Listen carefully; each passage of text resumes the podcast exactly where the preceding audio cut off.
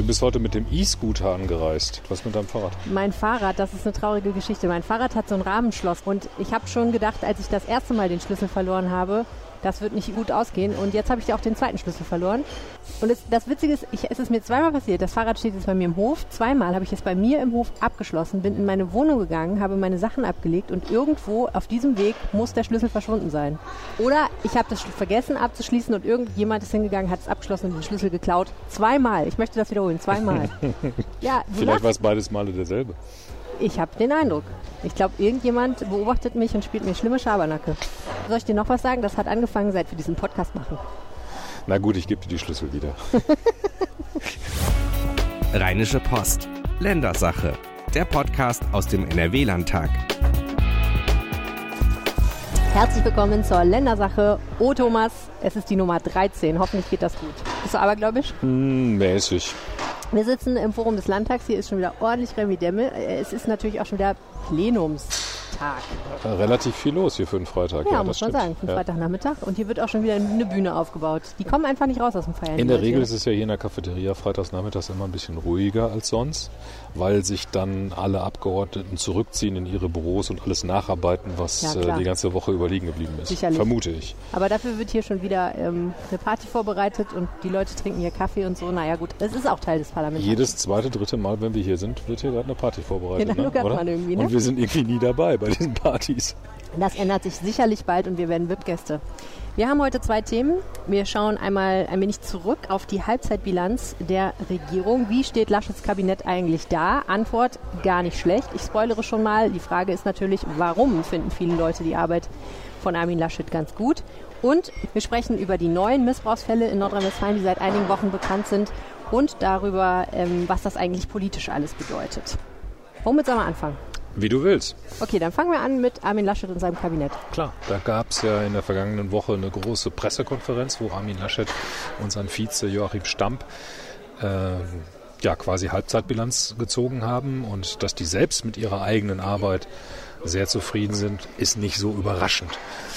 Aber sie sind nicht die einzigen, die damit zufrieden sind. Auch insgesamt war die Kritik anlässlich einer Halbzeitbilanz schon mal größer. Mhm. Ähm, wir haben ja jetzt öfter mal mit Kollegen aus der Opposition gesprochen, deswegen ähm, überrascht das vielleicht jetzt einige, die den Podcast hören, dass die Leute ganz zufrieden sind eigentlich damit. Ähm, was sind denn die Punkte, wo man sagen kann, yo, äh, da hat die Regierung eigentlich wirklich einen ganz guten Job gemacht? Also ich glaube, im Bereich der inneren Sicherheit gibt es äh, messbare Erfolge. Die Kriminalitätsrate ist zurückgegangen. Das ist nicht nur zurückzuführen auf die nordrhein-westfälische Landesregierung. Das hat auch was damit zu tun, dass äh, bestimmte Balkanrouten äh, ja, nicht mehr so funktionieren, wie das vielleicht früher mal der Fall war. Ähm, es hat aber auch was damit zu tun, dass die Polizei hier in Nordrhein-Westfalen massiv aufgestockt worden ist und auch besser ausgerüstet wurde, als das früher der Fall war. Da hat die schwarz-gelbe Landesregierung richtig Geld in die Hand genommen. Und auf der politischen Ebene, also sie hat nicht nur Geld ausgegeben, sondern auch politisch was erreicht. Sie hat ein neues Polizeigesetz verabschiedet, das der Polizei wesentlich mehr Handlungsspielräume ermöglicht. Und äh, das politische Kunststück bestand darin, das nicht gegen die komplette Opposition durchzusetzen, allein mit der Regierungsmehrheit. Immerhin hat auch die SPD zugestimmt.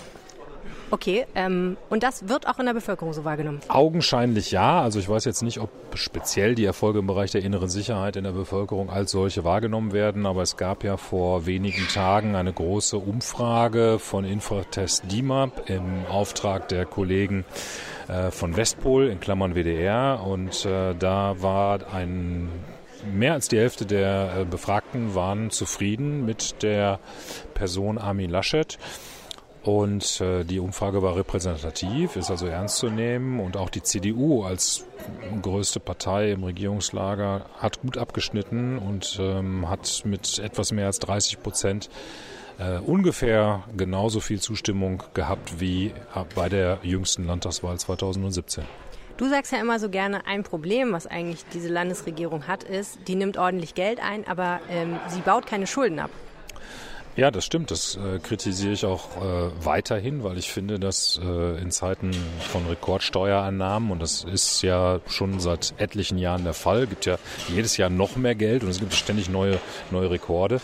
Wann, wenn nicht in solchen Zeiten, äh, muss man auch mal irgendwie Schulden abbauen und tilgen. Einerseits. Andererseits muss man ja das, was Finanzminister Lienenkemper so macht mit dem Landeshaushalt, auch mal so ein bisschen vergleichen mit dem, was seine Vorgänger gemacht haben. Und anders als die kommt er immerhin ohne neue Schulden aus. Das war das letzte Mal, ich glaube, in den 70er Jahren der Fall. Äh, also insofern kann man sagen, dass die Haushaltspolitik der schwarz-gelben Landesregierung zwar noch ordentlich Luft nach oben hat, aber immerhin offenbar solider ist als das, was viele, viele Landesregierungen vorher gemacht haben. Was mich in Bezug auf so die Kriminalitätsentwicklung immer so ein bisschen bewegt, ist ja auch die Frage, ähm, ist das jetzt eine nachhaltige Entwicklung, die wirklich zurückzuführen ist auf das, was die Regierung gemacht hat? Weil ich weiß, dass ähm, aus den Vorstellungen der Kriminalität, Kriminalitätsstatistiken, die ja immer Mitte des Jahres für das vergangene Jahr ähm, ähm, veröffentlicht werden. Das heißt, so richtig die Zahlen sicher kennt man ja eigentlich nur für das, was vor einem Jahr im Endeffekt passiert ist. Ne? Ja, es gibt da ja, also das ist immer so ein, so ein schwieriges Feld. Also offenbar ähm, also man muss immer sehr genau hingucken, was diese Statistiken eigentlich erzählen. Kriminalitätsrate geht zurück. Das bedeutet zunächst mal, dass die formalen Anzeigen, die bei der Polizei eingegangen sind, zurückgegangen sind. Aber schwierig wird es zum Beispiel, wenn dann äh, die Landesregierung, der Innenminister hat das vor ein paar Monaten getan und Armin Laschet hat das in, der, in dieser Woche nochmal wiederholt, sich beispielsweise äh, rühmt, dass die Aufklärungsquote zurückgegangen ist. Das ist so ein statistischer Wert, den halte ich für beinahe schon unseriös. Ähm, äh, aus Sicht der Polizei ähm, ist die Aufklärungsquote besser geworden. Die Polizei glaubt, sie habe mehr Fälle aufgedeckt, als das in den Jahren zuvor der Fall gewesen ist. Das heißt aber noch lange nicht, dass das auch alles zu entsprechenden Urteilen vor Gericht geführt hat. Die Gerichte halten das, was die Polizei vor aufgeklärt hat, in vielen Fällen noch lange nicht vor aufgeklärt. Da fängt es an, schwierig zu werden. In der Bildungspolitik ist ja das große Thema die Abkehr vom Turbo-Abitur, also ne, dass Schüler wieder länger zur Schule gehen können. Ja, das ist auch etwas, was die Landesregierung als Erfolg verbucht und ich meine zu Recht. Äh, dieses äh, Turbo-Abi, Abitur nach acht Jahren, ich weiß nicht, du kennst bestimmt auch äh, Eltern mit Kindern im äh, entsprechenden Gymnasialalter. Alle Eltern, die ich kenne mit Kindern, die sind noch so im Kindergartenalter, aber ja. So, okay, ja, ich bin ja schon ein paar Tage älter, in meinem Bekanntenkreis sind das sehr viele. Äh, die haben alle gestöhnt und haben alle gesagt, das ist ein Schuss nach hinten äh, die Kinder brauchen neun Jahre, wenn sie jetzt da nicht im Herzinfarktkommando da zum Abitur gepeitscht werden sollen. Und dieser Konsens war eigentlich sehr, sehr weit verbreitet. Ähm, es gab nicht mehr besonders viele, die gesagt haben, wir wollen am U-Turbo-Abi festhalten. Und das war auch schon vor ein paar Jahren so. Aber die vorausgegangene Schulministerin äh, Silvia Lörmann, äh, Klammer auf Grüne, Klammer zu, hat relativ lange daran herumgedoktert, ohne dieses Ergebnis zustande zu bringen. Und jetzt kam Yvonne Gebauer, Klammer auf FDP, neue Schulministerin, und hat das innerhalb von relativ kurzer Zeit abgewickelt. Und da fragt man sich im Rückblick schon, warum hat die Vorgängerregierung da so lange sich so schwer mitgetan?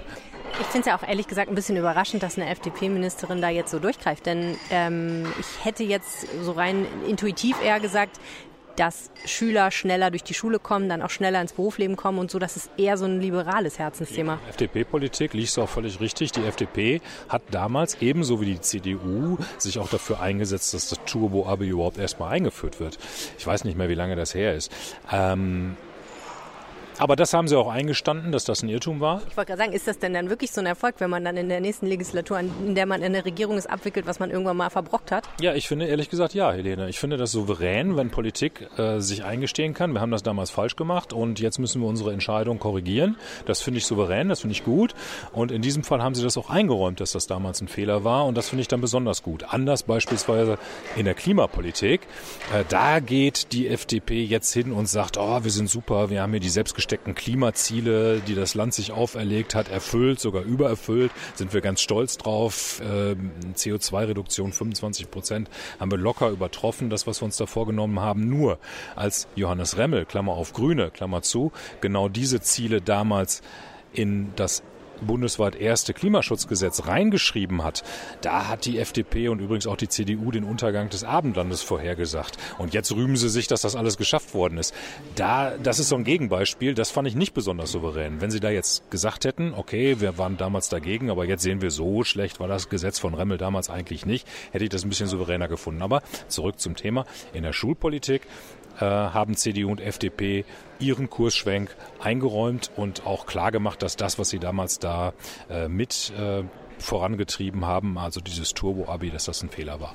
Wobei das ja jetzt nur ein Thema der Bildungs- und Schulpolitik ist. Ne? Also ähm, ein Thema, was mir immer wieder so auffällt, was jetzt auch mehr und mehr wieder diskutiert wird, ist dieses Inklusionsthema, ja. was wir ja irgendwie seit zehn Jahren in Nordrhein-Westfalen bearbeiten und wo man immer noch sagen muss, Mann, äh, so richtig läuft es nicht. Die ähm, Eltern, die ein Kind haben, was besondere Bedürfnisse hat, sagen, ich weiß gar nicht mehr, wohin mit meinem Kind, weil in eine normale, in Anführungsstrichen, Schule würde ich zwar das Kind gern geben, aber da kriegt es nicht die richtige Förderung, weil da einfach nicht das Personal unterwegs ist.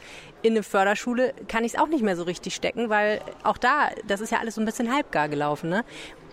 Äh, kommt da jetzt auch nochmal der große Wurf irgendwie? Da gibt es vor allen Dingen die Schwierigkeit, dass äh, das Land mit den Ausbildungskapazitäten nicht hinterherkommt, wie übrigens auch bei den Grundschullehrern. Es gibt einfach gar nicht äh, genügend Kapazitäten, um diesen Bedarf äh, zu erfüllen. Du hast recht, Inklusion ist eine Baustelle. Das ist noch ein bisschen offen, wie das da weitergeht. Die ähm, Schulen sind weitgehend unzufrieden, weil das alles nicht so funktioniert, wie man sich das vorgestellt hat. Aber da muss man vielleicht auch so ein bisschen fair sein. Also ich glaube, solche Prozesse brauchen noch einfach ein paar Jahre, bis die dann einigermaßen rundlaufen. Aber wir sind ja schon seit zehn Jahren dabei. Also da haben die ja, das, als sie schon angefangen haben, diese Regierung, da war ja schon klar, dass es ein Problem ist. Also es gibt ja jetzt eine kleine Kurskorrektur. Ähm, Silvia Lörmann hat ja damals die Politik vertreten, solange es überhaupt noch Sonderschulen, in Klammern Förderschulen ist, glaube ich, der politisch korrekte ähm, ähm, Begriff. Ich sage immer noch altersbedingt, Baujahr 1970 Sonderschule, so hieß das damals bei uns. Ähm, aber ich meine natürlich Förderschule. Okay, Boomer. bist du gar nicht, ne? Ähm, ja, so ein bisschen. Ich wollte das immer schon mal sagen. Sorry, Thomas, jetzt bist du mein Opfer. Ich kann das nicht zu Ahne sagen mit meinem anderen Podcast. Wer ist das? Wer ist das? Okay. Wer ist dieser Boomer, von dem alle reden? Oh. Ähm, also die, die, die, ähm, ja, jetzt habe ich einen Faden. Silvia Lörmann. Sonderschulen, Förderschulen. Hatte die Politik vertreten und hat gesagt, solange es sowas überhaupt noch gibt, haben wir keine Inklusion. Ähm, und die schwarz-gelbe Landesregierung hat da eine Kurskorrektur dahingehend vorgenommen, dass sie gesagt hat, naja, bevor wir die jetzt alle dicht machen, alle dicht machen, äh, lassen wir den Eltern doch noch so ein bisschen mal die Wahlfreiheit. Vielleicht gibt es ja auch Eltern die, Eltern, die Förderschulen ganz gut finden. Und es gibt ja vielleicht auch ganz gute Gründe dafür, dass gehandicapte Kinder eben halt nicht äh, in einer regulären Schulklasse unter den Leistungsdruck gesetzt werden, damit nicht gehandicapten Kindern zusammenarbeiten zu müssen. Vielleicht ist das in besonderen Fällen ja auch sinnvoll, dass die eben halt besonders gefördert werden auf entsprechend spezialisierten Schulen. Mhm. Gut, sprechen wir kurz noch über die Gesundheitspolitik. Kai-Josef Laumann, der Gesundheitsminister von der CDU. Du bist der, Fan der, der schwarz-gelben Landesregierung, merke ich gerade. Ne? Woran merkst du das? Ja, weil du die ganzen die Vorzüge kenn. dieser Regierung, ja erstens, weil du die Namen kennst, die kennt natürlich jeder, aber auch, weil du so gezielt die, äh, die Vorteile und die Erfolge dieser Landesregierung äh, der Reihe nach abhakst. Ich glaube, das Problem ist, dass ich immer vor allen Dingen deine Artikel dazu lese. Äh, das heißt, ich habe dich missioniert. Absolut. Ja, Nein, ich lasse dir die Gelegenheit, jetzt mal was Nettes über Karl-Josef Laumann zu sagen und dann frage ich mal, mal gucken, was da ich passiert. Ich glaube, wir kommen auch noch früh genug im Laufe unseres heutigen Gesprächs auf die kritischen Themen zu sprechen. Ich glaube auch. Hm, aber die Gesundheitspolitik ähm, ja, ist so ein Feld, wo Karl-Josef Laumann wirklich einen Knoten durchgehauen hat, der ähm, gefährlich angewachsen ist. Es gibt in Nordrhein-Westfalen wie in vielen anderen Bundesländern auch viel zu wenig Landärzte. Das hängt damit zusammen, dass die, die das jetzt noch machen, in großen Teilen in den Ruhestand gehen. Äh, junge Ärzte haben oft keine Lust, sich im Land niederzulassen, auf dem Land niederzulassen. Die wollen alle in die Städte, alle wollen in Düsseldorf äh, Praxis Bülowbogen nachbauen, aber in Korschenbruch will das keiner.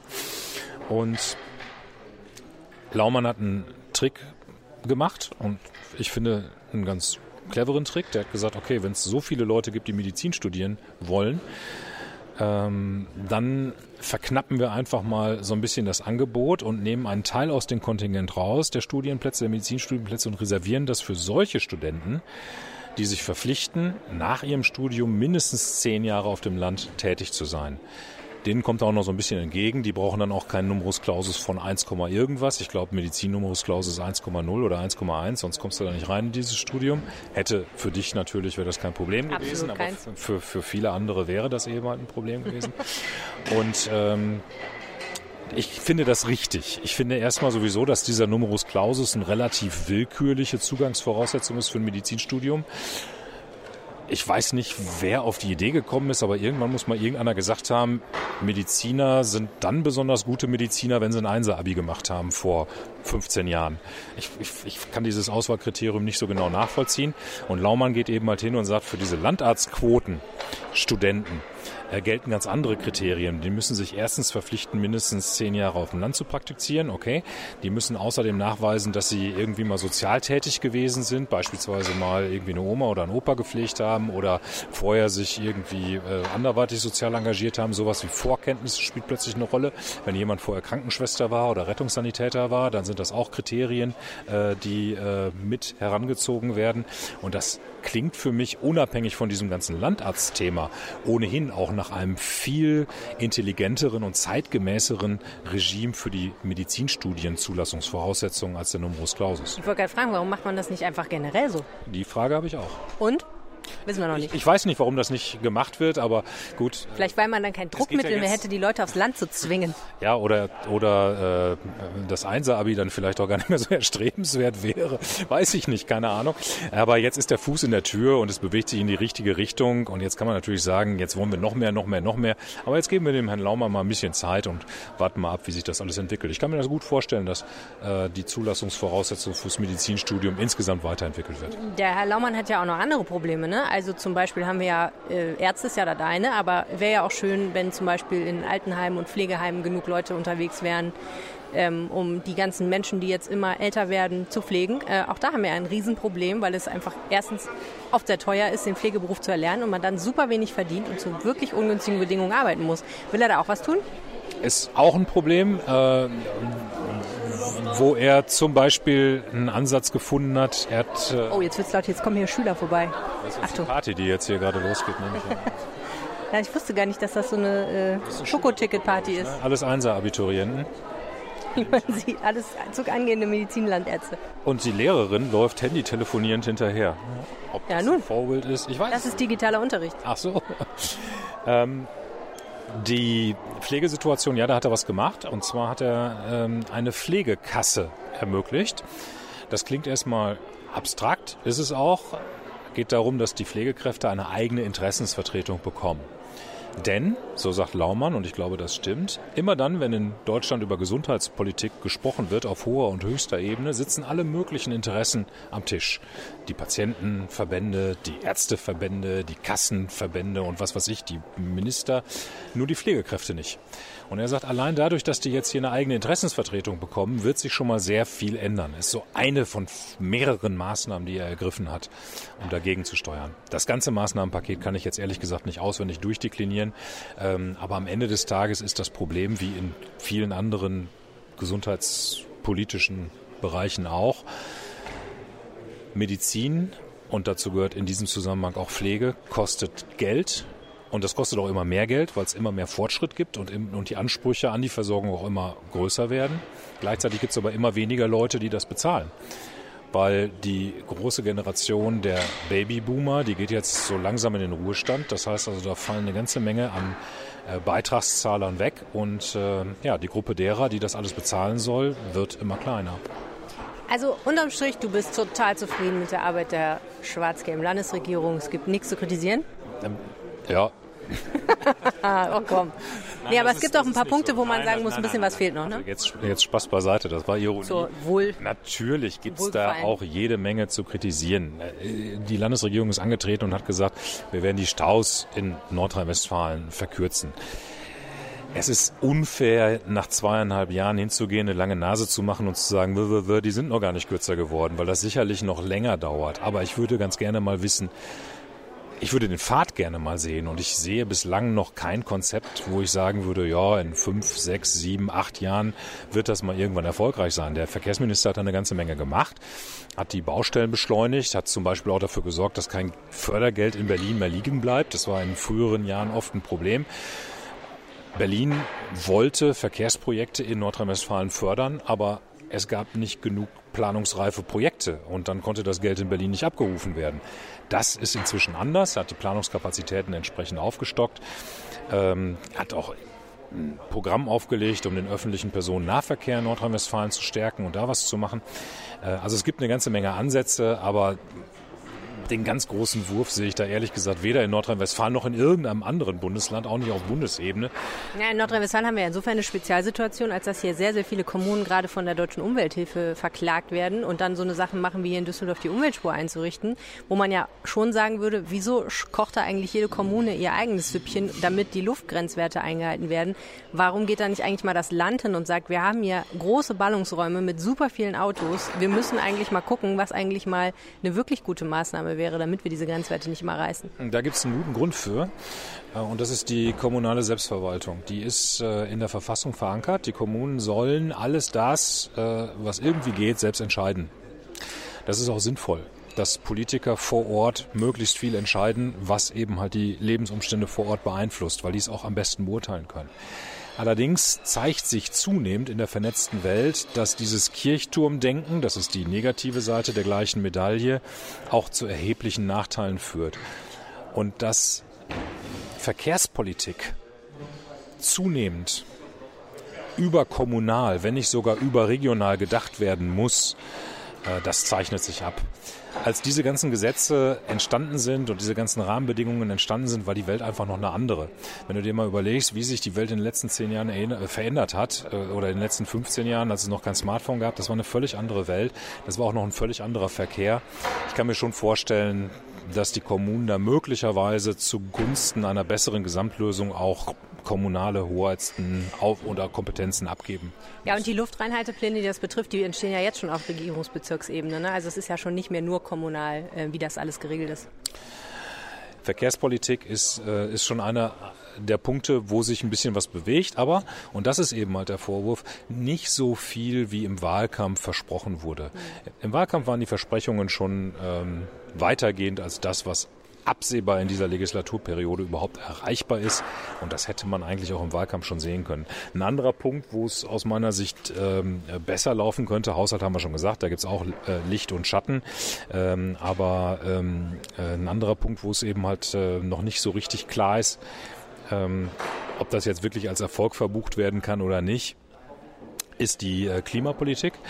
Äh, ich finde, die Grünen kritisieren nicht ganz zu Unrecht, dass diese hohen Auflagen, die Schwarz-Gelb beispielsweise für neue Windkraftanlagen ähm, eingeführt hat, äh, das passt nicht so, ganz zu dem grünen Mäntelchen, den sich inzwischen alle Parteien, also auch FDP und äh, CDU, umhängen. Ähm, äh, Fakt ist, dass der Windkraftanlagenbau in Nordrhein-Westfalen ziemlich ins Stocken geraten ist und das liegt wahrscheinlich an diesen strengen, strengen Vorgaben. Da könnte auch mehr passieren, meine ich. Mhm. Ja, das ist so ein bisschen das Problem, ne? dass alle glauben, sie werden nicht wiedergewählt, wenn sie sich jetzt nicht grün anmalen. Aber äh, ist auch ein bisschen schwierig für äh, CDU auf jeden Fall und FDP vielleicht auch, sich jetzt so mega öko zu geben. Ein anderes, ein anderes wichtiges Feld, wo es noch keine nennenswerten Fortschritte gibt, ist die Wohnungspolitik. Du lebst ja in Düsseldorf, du weißt, was das heißt, in einem angespannten Wohnungsmarkt zu leben. Die meisten Menschen bezahlen in den Ballungsräumen in Nordrhein-Westfalen einfach viel zu viel Geld für gar nicht so luxuriöse Wohnungen. Inwiefern ist das aber ein Landesthema und kein kommunales Thema? Ich sage jetzt mal ein Beispiel. Ich äh, kann das jetzt nicht abstrakt herleiten, aber ich will es mal konkret machen. Äh, es gab früher eine Landesentwicklungsgesellschaft in Nordrhein-Westfalen, die öffentlich Wohn öffentlichen Wohnungsbau betrieben hat. Und die Wohnungen dieser LEG, die waren auch relativ billig. Um keinen falschen Eindruck zu erwecken. Ich bin halb froh, dass es dieses Instrument nicht mehr gibt, denn die LEG die damalige LEG, sie ist dann später privatisiert worden, ist inzwischen börsennotiert und sehr erfolgreich, macht auch Gewinne, aber das war damals anders. Das war damals ein sehr korruptionsanfälliger Laden, wo es erhebliche staatsanwaltschaftliche Ermittlungen und ich glaube auch Verurteilungen gab. Das Ding war chronisch defizitär. Es gab zwar ein bisschen mehr günstigen Wohnraum, nämlich den, den die LEG damals angeboten hat, als das vielleicht heute noch der Fall ist, aber der Preis, der dafür zu bezahlen war, der war sehr, sehr hoch. Ich sage das nicht, weil ich mir die LEG zurückwünsche, sondern weil ich ein Beispiel nennen möchte, wie Landespolitik Wohnungsmarkt mitgestalten kann. Das heißt, theoretisch könnte das Land sagen, wir bauen jetzt auch mal ein paar Wohnungen, um den Markt zu entlasten. Das könnte das Land sagen. Wie gesagt, ich bin nicht derjenige, der das gut fände. Es gibt andere Möglichkeiten, den Wohnungsmarkt zu entlasten. Eine auf der Hand liegende ist zum Beispiel die Möglichkeit, die Schwarz-Gelb im Koalitionsvertrag übrigens auch versprochen hat. Wir haben nämlich gesagt, wir senken die Grunderwerbssteuer. Nordrhein-Westfalen hat, äh, ich glaube, mit einem anderen Bundesland zusammen die höchste Grunderwerbssteuer, die in ganz Deutschland zu zahlen ist. also das, was man zahlt, wenn man was kauft, ein, Grund, genau, ein genau, Grundstück genau, kauft. Ne? Und das wirkt sich ja letztendlich auf alle aus. Also wenn jetzt jemand in der Wohnung zur Miete wohnt und überlegt sich, ich möchte mir gerne eine Wohnung kaufen. Wenn er das macht, wird ja dann eine Mietwohnung frei. Und ähm, wenn er das nicht macht, weil die Grunderwerbsteuer so hoch ist, dann wird eben halt keine Mietwohnung frei. Ist jetzt grob vereinfacht, aber letztendlich ist das eben halt auch eine Steuer, die das Wohnen insgesamt verteuert. Und äh, da hätte das Land zum Beispiel die Möglichkeit, diese Grunderwerbssteuer einfach mal zu senken. Und was ich besonders ärgerlich finde, ist, dass CDU und FDP im Koalitionsvertrag auch versprochen haben, die Bürger an dieser Stelle zu entlasten. Und jetzt sind zweieinhalb Jahre ins Land gegangen und äh, ich sehe das nicht, dass das in dieser Legislaturperiode noch passieren wird. Und das finde ich ärgerlich. Also Licht und Schatten bei Schwarz-Gelb. Ja, wolltest du noch mehr negative Beispiele hören? Nicht, dass wir Hast du noch welche? Ruf als äh, kritische Journalisten gar möglich. Okay, eins noch. kritische Journalisten womöglich noch einbüßen. Ja, äh, ich will es jetzt auch nicht, äh, will es jetzt auch nicht, ähm, will es jetzt auch nicht übertreiben, aber ähm, im Großen und Ganzen, und das sagen auch Politikwissenschaftler, mit denen wir ja gelegentlich sprechen, die jetzt da nicht unbedingt parteiisch sind, ist das schon weitgehend ordentlich, was, was Schwarz-Gelb da macht. Auch weitgehend geräuschlos. Also ähm, ich sag mal, die Vorgängerregierung hatte zur Hälfte der ersten Legislaturperiode schon wesentlich größere Probleme denen flogen da schon die ersten Landeshaushalte vom Verfassungsgericht um die Ohren. Äh, da gab es auch den ersten Koalitionskrach so langsam schon innerhalb des Kabinetts. Das ist bei Schwarz-Gelb alles nicht der Fall. Aber Schwarz-Gelb, das muss man eben halt auch sagen, hat auch enormen Rückenwind, weil noch nie eine Landesregierung so viel Geld ausgeben konnte wie diese. Und mit so viel Geld im Rücken lässt sich dann eben halt auch leichter regieren. Ne? Kann man einiges machen. Gut, unser zweites Thema. Wir sprechen über einen neuen Missbrauchsskandal, den es in Nordrhein-Westfalen gibt. Ähm, die Ermittlungen dazu sind im, äh, haben im Oktober angefangen. Mittlerweile Entschuldigung, ja. Ja, ja. ja nicht, nicht, so ganz. Also nicht so ganz. Eigentlich, naja. Also die Ermittlungen haben früher angefangen, aber bekannt geworden ist das Ganze im Oktober. So kann man es, ja. glaube ich, sagen. Ja, so, so kann man es sagen, ja. Acht Festnahmen gibt es mittlerweile, neun bekannte Opfer zwischen elf Monaten und zehn Jahren. Und daran kann man schon sehen, das Ganze hat ein sehr, sehr unangenehmes Ausmaß. Ähm, Ganz häufig war es so, dass die eigenen Kinder der Festgenommenen eben von denen missbraucht wurden und Aufnahmen davon weiterverbreitet wurden untereinander. Und das Ganze fing an mit Ermittlungen in Bergisch Gladbach, wo ein 42 Jahre alter Mann festgenommen wurde. Und von dort hat sich das dann so ein bisschen weiter in verschiedenste Städte in Nordrhein-Westfalen ausgeweitet. Kamp-Lindfort war dabei, Langenfeld und noch viele andere Städte. Das heißt, das ist, sieht wirklich nach so einem Netz aus, ne? Ja, das scheint ein ganz großer, dramatischer, neuer Fall von systematischem Kindesmissbrauch zu sein sein. Äh, man darf ja nicht vergessen, die Täter von Lüchte, der andere sehr große Missbrauchsfall, wo irgendwelche Leute da ähm, äh, an, der, an der Landesgrenze da in irgendeinem verrotteten äh, Wohnwagen Kinder missbraucht haben, gefilmt haben, die Filme weiterverbreitet haben. Diese Täter sind ja gerade erst verurteilt und kaum sind die im Knast, poppt jetzt der nächste große Skandal auf. Und was für mich das Schockierende an diesem neuen Fall ist, verkürzt mal Bergisch-Gladbacher Fall genannt, ist, dass in diesem Fall, anders als in Lüchte, die Täter aus der Mitte der Gesellschaft kommen. Da sind Zeitsoldaten dabei, das sind Familienväter, die ihre eigenen Kinder, Stiefkinder, Töchter missbraucht haben, das Ganze gefilmt haben, diese äh, dieses Bildmaterial weiter verbreitet haben in Chatgruppen, in denen teilweise 1800 Teilnehmer ähm, äh, dabei gewesen sind. Also das ist, äh, das ist das Schockierende. Also in Lüchte, das war naja, so ein Messi, ne? Der saß da eben halt in seinem Wohnwagen und da kann man sich im Nachhinein nur wundern, wie ein Jugendamt auf die Idee gekommen ist, in so einem vermüllten Wohnwagen äh, eine gute Bleibe für ein Pflegekind zu sehen. Ähm, aber da konnte man immer noch irgendwie sich mit trösten und sagen, naja gut, das sind eben halt jetzt auch so die äußersten Ränder der Gesellschaft. Das hat jetzt so mit meinem persönlichen Alltag wenig zu tun. Dieser neue Fall zeigt, dass das ein Massenphänomen ist, das sich komplett durch alle gesellschaftlichen Schichten zieht. Das wusste man immer schon, dass das ein Phänomen ist, das alle Gesellschaftsschichten betrifft, aber das jetzt so krass vor Augen geführt zu bekommen wie am Bergisch-Gladbacher Fall, das ist schon sehr schockierend, finde ich. Ja, und das Problem ist ja auch, dass man das deutliche Gefühl hat, obwohl es immer mehr Festnahmen gab über die letzten Tage und Wochen, ist das trotzdem vielleicht und da sehr wahrscheinlich nur die Spitze des Eisbergs. Ne? Also klar ist, diese ganzen, dieses ganze digitale Material lässt sich unheimlich schnell weiter verbreiten. Ist mit einem Klick sind große Datenmengen versendet und dadurch, dass die auf sicherlich verschiedenen Wegen gearbeitet haben, weiß man einfach nicht, wen betrifft das eigentlich noch alles? Ja, die große Frage ist eben halt, ähm, also nachdem Lüchte aufgedeckt worden ist und der Fall publik geworden ist, inklusive der ganzen Pannen, die da bei der Polizei passiert sind, hat NRW-Innenminister Herbert Reul das ja zur Chefsache gemacht und hat da an der Stelle richtig Gas gegeben. Der hat ganz viele Kapazitäten aus dem Polizeiapparat hin äh, zum, zum Themenschwerpunkt ähm, sexueller Missbrauch von Kindern, Kinderpornografie äh, verlagert, hat äh, neue Stabsstellen eingerichtet, Fortbildungsmaßnahmen und so weiter und hat vor allen Dingen auch dafür gesorgt, offenbar, dass Verdachtsfälle viel früher als das vielleicht vor Lüchte der Fall gewesen ist, gemeldet werden. So, und die Frage, die sich jetzt alle stellen, haben wir jetzt eine Situation, in der eine immer schon konstante Quote von Kinderschändern schneller auffliegt, weil genauer hingeguckt wird? Oder ist es so, dass es in Wirklichkeit viel mehr Pädokriminelle gibt, als wir uns alle jemals äh, das, äh, als wir das alle jemals befürchtet haben. Mhm. Kommen wir doch mal auf die politische Dimension der ganzen Sache zu sprechen. Äh, die Frage, die sich als erstes ja immer stellt, ist, Innenministerium und Justizministerium haben eigentlich die Ermittlungsbehörden, das heißt ähm, Innenministerium die Polizei und Justizministerium die Staatsanwaltschaft, vernünftig gearbeitet und schnellstmöglich dann zur Aufklärung beigetragen? Ja, da gibt es ja eben halt eine, leider einen sehr, sehr dramatischen Nebenaspekt bei dieser ganzen Geschichte. Dieser Bergisch-Gladbacher Fall ist ja aufgeflogen Ende Oktober. Bei einer Hausdurchsuchung wurde dann relativ schnell klar, dass das kein Einzeltäter ist, sondern dass es da ein Netz gibt.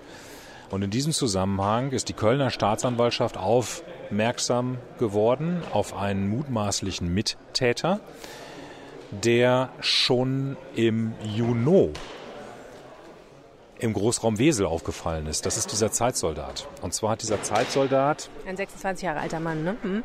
Alter weiß ich jetzt gerade nicht, aber jedenfalls Zeitsoldat. Ähm, und der hat sich ähm, dann auch geständig gezeigt bei der örtlichen Polizei. Ähm, und die Polizei hat dann auch wenige Tage später die Akten an die Staatsanwaltschaft Kleve übergeben. Aber die Staatsanwaltschaft Kleve hat davon abgesehen, einen Haftbefehl gegen diesen Mann zu erwirken. Und sie hat auch davon abgesehen, zunächst mal, ähm, verhaftet worden ist er erst Monate später, nämlich im Oktober, als die Kölner Staatsanwaltschaft mit ins Spiel kam. Und sie hat ihn auch nicht ähm, festgenommen. Hat auch keinen kein Haftbefehl versucht zu erwirken. Warum haben sie das nicht gemacht? Das hat Peter Wiesenbach jetzt hier im Innenausschuss äh, wiedergegeben. Der Justizminister von der CDU. Genau, von der CDU. Äh, weil die Staatsanwaltschaft Kleve sagte, gut, der Mann war geständig, äh, er war nicht vorbestraft, äh, er hat sich reumütig gezeigt, äh, er hat auch gesagt, Therapie und so, mache ich alles und so. Und daraufhin haben die gesagt, gut, da gibt es jetzt im Moment keinen Anlass für weitere Maßnahmen. Das war offenbar ein dramatischer Fehler, denn wenn dessen Räumlichkeiten durchsucht worden wären, hätte sich möglicherweise von der von dem Ende des Fadens aus schon Monate früher ein Hinweis auf das Bergisch-Gladbacher Täternetzwerk ergeben, sodass das viel früher hätte auffliegen können, als es dann am Ende aufgeflogen ist. Außerdem, und das macht das Ganze nochmal besonders dramatisch, möglicherweise, das ist noch nicht klar, hat dieser tatverdächtige Zeitsoldat, nachdem er gestanden hat bei der Polizei im Juni. In der Zwischenzeit, bis er dann festgenommen wurde im Oktober, noch ein weiteres Kind missbraucht. Dieser Verdacht steht im Augenblick im Raum. Man weiß im Augenblick noch nicht so ganz genau, ähm, ob dieser weitere Fall genau in dieses Zeitfenster fällt oder davor stattgefunden hat.